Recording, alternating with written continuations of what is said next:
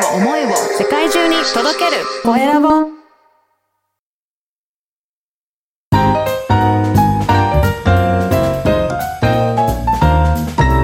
ポッドキャストの配信で人生が変わる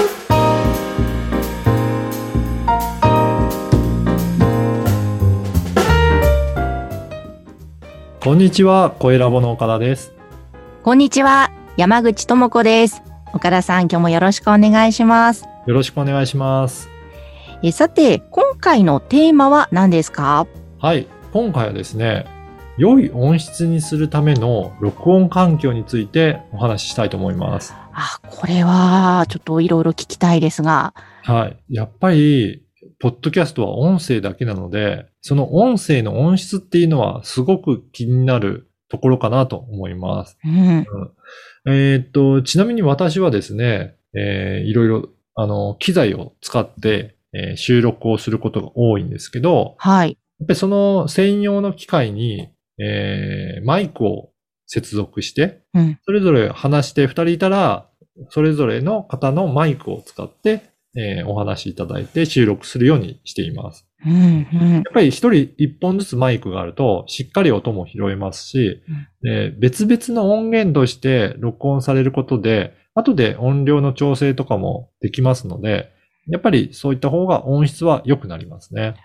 ああ、そうなんですね。私はそのインタビューの時に一本のマイクで、まあその双方向性にしてうん設定してやってはいるんですけれども、はい。なんかもっと綺麗に撮りたいなってやっぱりうんいつもとてもとても思うので、はい。機材を変えようかなって考えてるんですが、おすすめの最新機器とかってあるんですか？そうですね。えっ、と、私が使っている機器を、ちょっとあのー後で、このポッドキャストの説明文にも書いておきますので、はいぜひそこも参考にしていただけるといいです。えっ、と、実際には、ズームのハンディレコーダー H5 という、そういった機種を使っているので、ええまあそういったものを使うと、えー比較的良い音で撮れるかなと思います。なるほど。はい。あとはですね、えーっと、他の環境ですね。録音機材もそうなんですけど、撮り方とか、そういうのセッティングの仕方もやっぱり気をつける必要があるかなと思います。で、えー撮り方ですけど、えーマイクにできるだけ近づいて、で、マイクの入力レベルの調整のところで音量は調整するのがいいかなと思います。うん。やっぱりマイクから離れてしまうと、それだけ周囲の音も拾いやすくなってしまうんですね。ああ、なるほど。えっ、と、できるだけ近づくと自分の声だけをちゃんと拾ってくれるようになるので、音質としては上がっていきます。ああ、そっか、マイクも、こう、ちょっと声が遠いと、どの音も拾わなきゃって思っちゃうから、はい。拾ってくださるわけですね。そうです、そうです。だからはい近づいて私の声を拾ってねっていうふうに意識しないとってことなんですね。その方が、あのー自分の声だけをしっかりと拾ってくれるので、そう、水の雑音っていうのが入りづらくなりますね。はい。うん。で、なので、そういったしっかりと近づいて、入力レベルを調整して、えー、音程が、えー音量が一定になるような、えーセッティングをするといいかなと思います。うんうんで、それでも、なんか、音がちょっと響いてるなっていうふうに感じてる方もいらっしゃると思うんですよね。それって、えー部屋の環境にもやっぱり影響していて、ある程度の空間の狭さがあって、硬い壁で覆われていると、音が反射して戻ってきて、それが録音される。なので、響いてるような感じがするんですよね。うんで、これをちょっと解消するには、例えば周りにカーテンのような布を引いておくと、そうすると音が反射しづらくなってきます。へえ。はいそうすると、えー音もなんか反響してる感じがちょっと和らげますね。うんだから、あの、床もフローリングとか硬い床よりも絨毯とかの方が音はやっぱり、えー響きにくくなるので、はい。音質としては良くなりますね。そうですね。うん。なので、もしお部屋でそういった工夫ができる場合は、ちょっと周りに布をかけてみるとかうん、あとは床になんか絨毯のようなものを引いてみると、あの、反響してる感じは少し軽減できると思います。ああ、うん。そっか、なんか、以前ネットでこの声優さんとかナレーターの方が自宅で録音する、宅録をするときのうん。工夫っていうので写真に載せていたのが、うん。やっぱりそうやって布を貼るとか、あ毛布をこう、周りに貼張り巡らせるっていうのをやってたので、あやっぱりその辺大切なんですね。そうですね。だから、音を吸収してくれるので、うん。えっ、と、壁に跳ね返った音が録音されてしまうと、どうしても、えーうん。変な感じで録音されてしまうので、はい。そ。こを、えー低減するために、毛布だったりとか布を貼るっていうことをやってますね。なるほど。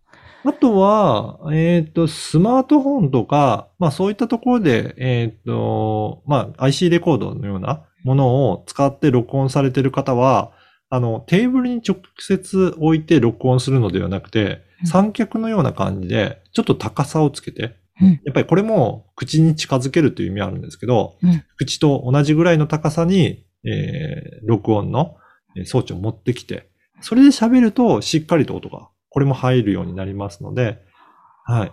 より、えー録音の音質としては良くなるかなと思います。そうなんですね。あの、最近クラブハウスでよくいろんな方の声を聞くと、皆さんおそらくスマートフォンでやっているわけですけども、はい。やっぱ全然音の音質が違うんですが、はいそういう時もやっぱりちょっと一工夫すると変わるんでしょうね。良くなりますね。はい。だからマイクにどれだけ近づいてるかっていうとか、まあ最初にもちょっとご説明したんですけどうん、それでしっかりと音を拾ってくれるか、それとも周囲の音も含めて全体的に拾ってしまうかっていうところで、音の質っていうのがだいぶ変わってきますね。なるほど。はわ、かぜひりました。ね、こういった音質っていうのはすごく重要になってくるので、そのあたりも少し工夫してみて、良い音質で撮っていただければと思います。そうですよね。やっぱりしっかり長く心地よく聞いていただくためには大切なポイントかなと思います。今回は良い音質にするための録音環境についてお伝えしました。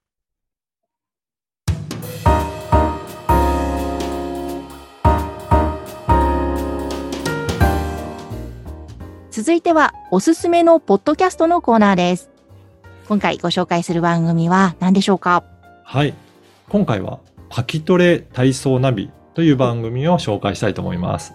パキトレってまた、はい。なんか、すごく印象に残る言葉ですけどね。はい。これはですね、えー武田薬品工業さんが、えー主催して作られた番組なんですけど、はい。えーあの、頼高先生というか先生が、あの、ご自身で、えーパーキンソン病の方々に、あの、運動をしてもらいたいっていうことを、あの、考えられて、で、あの、誰でも体操できるような、そういった、えーメニューを考えて、このポッドキャスト番組として作られました。へえ。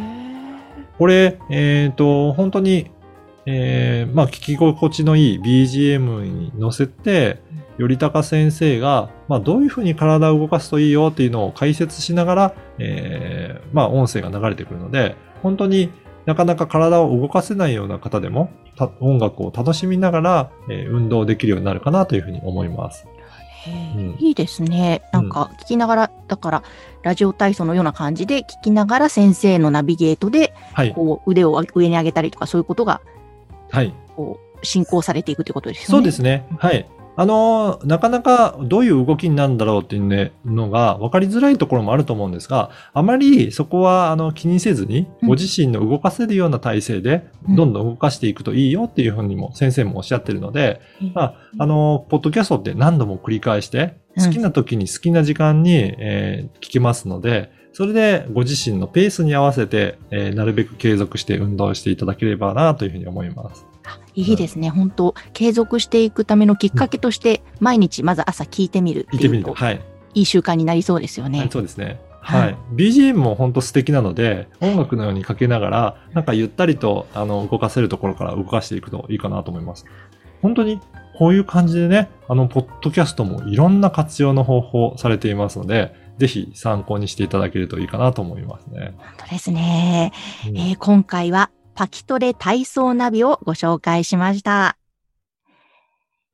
えさて、皆様、岡田さんが出版された本のご紹介をここでさせていただきたいと思います。はい。声で思いを伝えるポッドキャストマーケティング。